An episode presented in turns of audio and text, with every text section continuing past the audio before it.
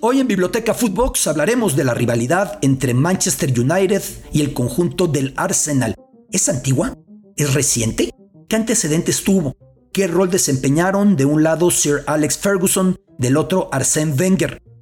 ¿De qué manera se dio? ¿Hasta cuándo llegó? De eso hablamos hoy en Biblioteca Footbox. Esto es Biblioteca Footbox, un podcast con Alberto Lati, exclusivo de Footbox. Biblioteca Footbox, soy su amigo Alberto Lati, en esta ocasión a colocar ejemplares, libros, reflexiones, pensamientos de la que fue la mayor rivalidad del fútbol inglés a fines de los 90 y en los primeros 2000. Algo curioso, si por entonces le hubieran preguntado a algún joven aficionado a la Premier League, al fútbol internacional en general, cuál era el gran clásico del fútbol inglés, la respuesta hubiera sido Manchester United contra Arsenal, no United Liverpool, ni hablar de City, ni hablar de Tottenham, ni hablar de Chelsea, lo que son las cosas. Una rivalidad demasiado reciente pero que fue tan intensa en ese momento que quedó marcada.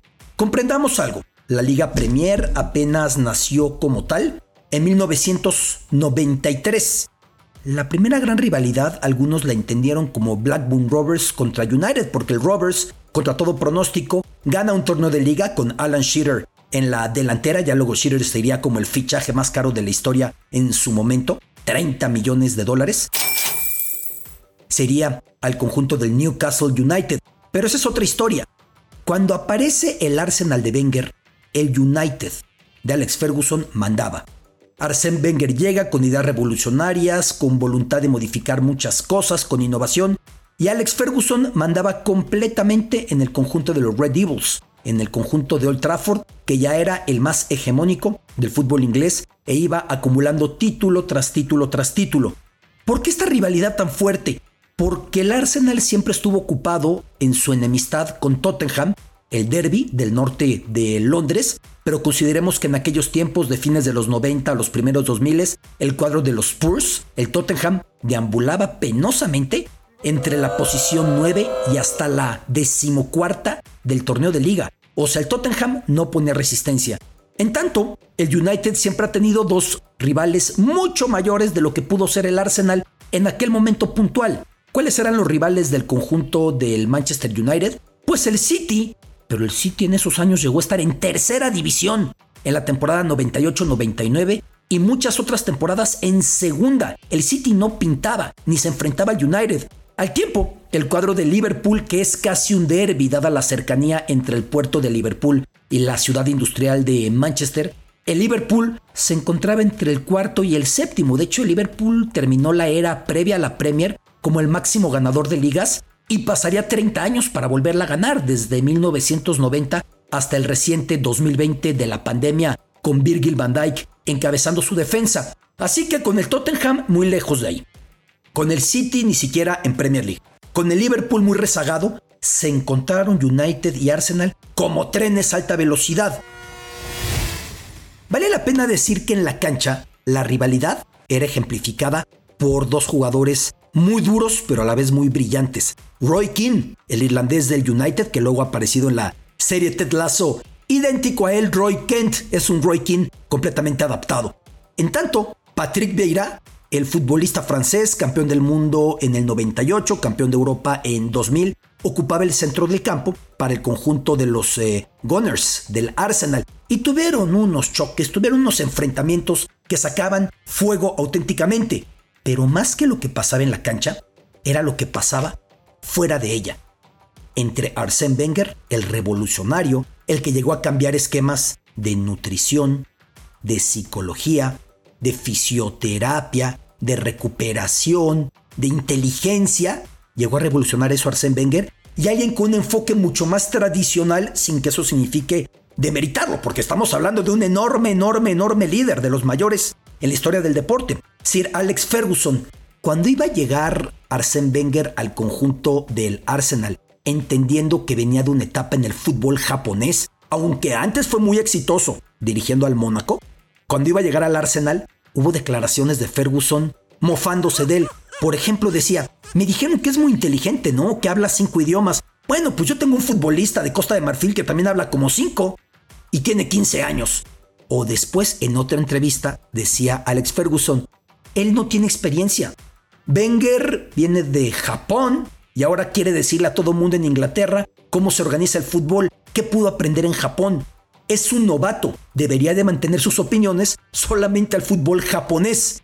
Tan fuerte fue el choque que el Arsenal empezó a ganarle títulos al United.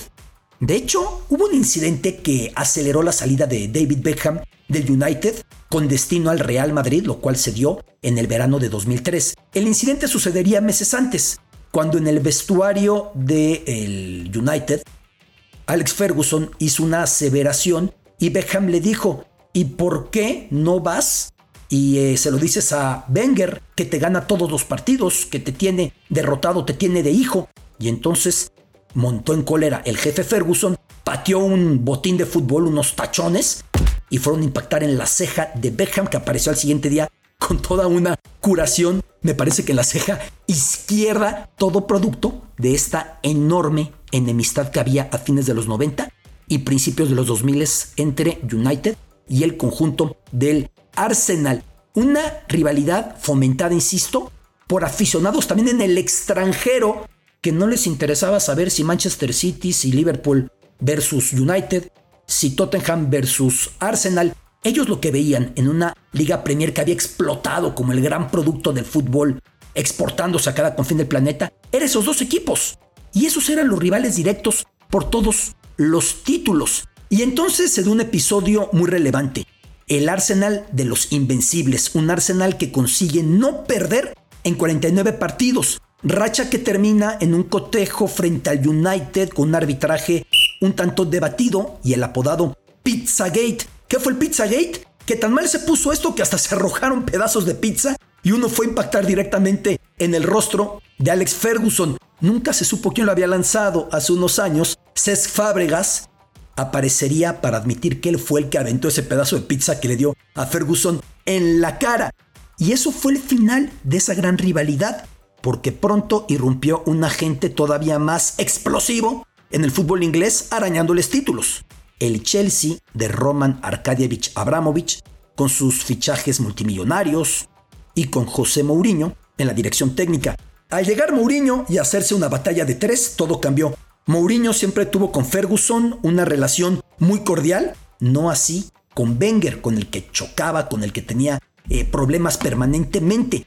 Antes de que se diera esta gran rivalidad entre United y el conjunto del Arsenal de estos últimos años, si vamos a la historia, es cierto, en 1990 hubo una trifulca entre los dos equipos, pero si usted revisa esa trifulca que se dio entre los dos cuadros, no fue para tanto, no, no, no es hacer menos, no es aminorar, pero se dieron unas patadas y ahí quedó. Con todo, le quitaron dos puntos al Arsenal y uno al United después de ese episodio. El fútbol inglés se quería redimir ante el mundo, venía de la tragedia de Hillsborough por negligencia policial, venía de otras tragedias por juliganismo y por violencia y por estampidas propiciadas desde la agresividad. Estaba suspendido el fútbol inglés de los torneos europeos y quería dar un mensaje de vean cómo estamos atajando la violencia desde la cancha.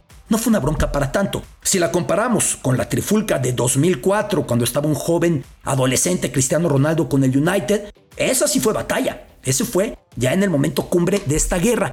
¿Por qué antes no tuvieron rivalidad United y Arsenal? Porque no coincidieron las grandezas de cada cual. El Arsenal tuvo su grandeza en los 20s y los 30s guiado por otro de los grandes, grandes, grandes inventores del fútbol, Herbert Chapman, un personaje que había estado en el Leeds United, que había salido mal de ahí y que en el Arsenal llegó a generar, por ejemplo, que para que tengamos números hoy en los dorsales, él fue el primero. Entre las estrategias, colocar la WM con el cuadrado mágico al centro, los jugadores en su posición inicial formaban una MWWM según cómo se le viera, y Chapman fue muy influyente. Ganó dos ligas y la tercera se le debe acreditar porque se dio la tragedia de que en enero de 1934 Herbert Chapman muere de una neumonía. Era tal su obstinación por ver partidos que acudió a muchos juegos en el frío clima británico de los primeros días del año, enferma de gripe, se descuida por querer seguir viendo juegos y muere a los 55 años eh, a mitad de temporada. Su conjunto del Arsenal se coronaría, esa tercera liga se la acredita, y su discípulo, George Allison, ganaría la siguiente liga también y otras dos copas, mismas que pues llevaron la influencia directa de Chapman. Tenía por cierto influencia de uno de los grandes entrenadores, Hugo Meisel, el seleccionador austriaco de los años 30, el creador del Wunder Team o equipo maravilla con Matías Sindelar, con Pepi Bitzan, con grandes jugadores. Pero esa de Hugo Meisel, esa de Hugo Meisel es otra historia de la cual hablaremos ya en otra biblioteca Footbox. Ese Arsenal no coincidió en grandeza con los momentos importantes del United, después con Matt Bosby, después con George Best, con Dennis Locke, con Bobby Charlton, así que todo se pospuso hasta fines de los 90 y principios de los 2000 cuando se dieron esos choques tremendos, tremendos que propiciaron que fuera visto como el gran clásico del fútbol inglés, aunque siendo sinceros, tuvo que ver que los rivales directos de uno y de otro estaban muy diluidos. El City en tercera o segunda división. El Liverpool perdido. El Tottenham a mitad de tabla. Así que esos dos trenes chocaron y generaron la primera gran rivalidad en la historia de la Premier League. United contra Arsenal. Una rivalidad que al paso del tiempo, con el Liverpool que ha recuperado el pedestal, con el City que tiene el influjo del capital de Abu Dhabi eh, y ha ganado ya muchas ligas, con el conjunto del Chelsea que llegó para quedarse con el dinero de Abramovich, con otros que por ahí se han ido moviendo, una rivalidad que ha ido sin duda a menos, pero que no deja de ser rivalidad, al menos recordando que dos de los patriarcas recientes de las instituciones se dieron con todo verbalmente y no llegaron a las manos por muy poco. Sir Alex Ferguson, el que se burlaba de eh, Arsène Wenger por haber estado en el fútbol japonés, y Wenger, que siempre se iba sobre Ferguson. Hubo un cese al fuego cuando en 2012 el mejor futbolista del Arsenal, Robin van Persie, el holandés, fue vendido al United. Una declaración que dejaba muy claro que ya no era una competencia entre ellos, la de la hegemonía por el fútbol inglés, que ya había otros agentes como decía, como el City, como el Chelsea. Ya había cambiado todo, porque en los momentos más álgidos hubiera sido imposible una transacción de ese tipo.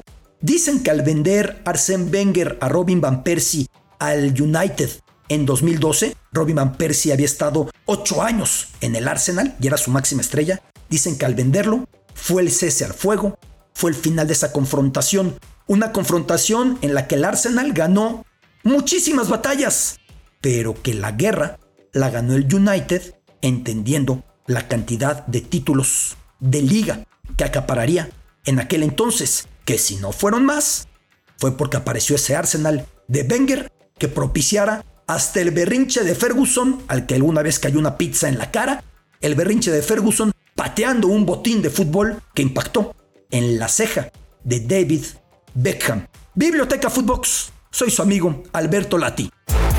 Esto es Biblioteca Footbox, un podcast con Alberto Lati, exclusivo de Footbox.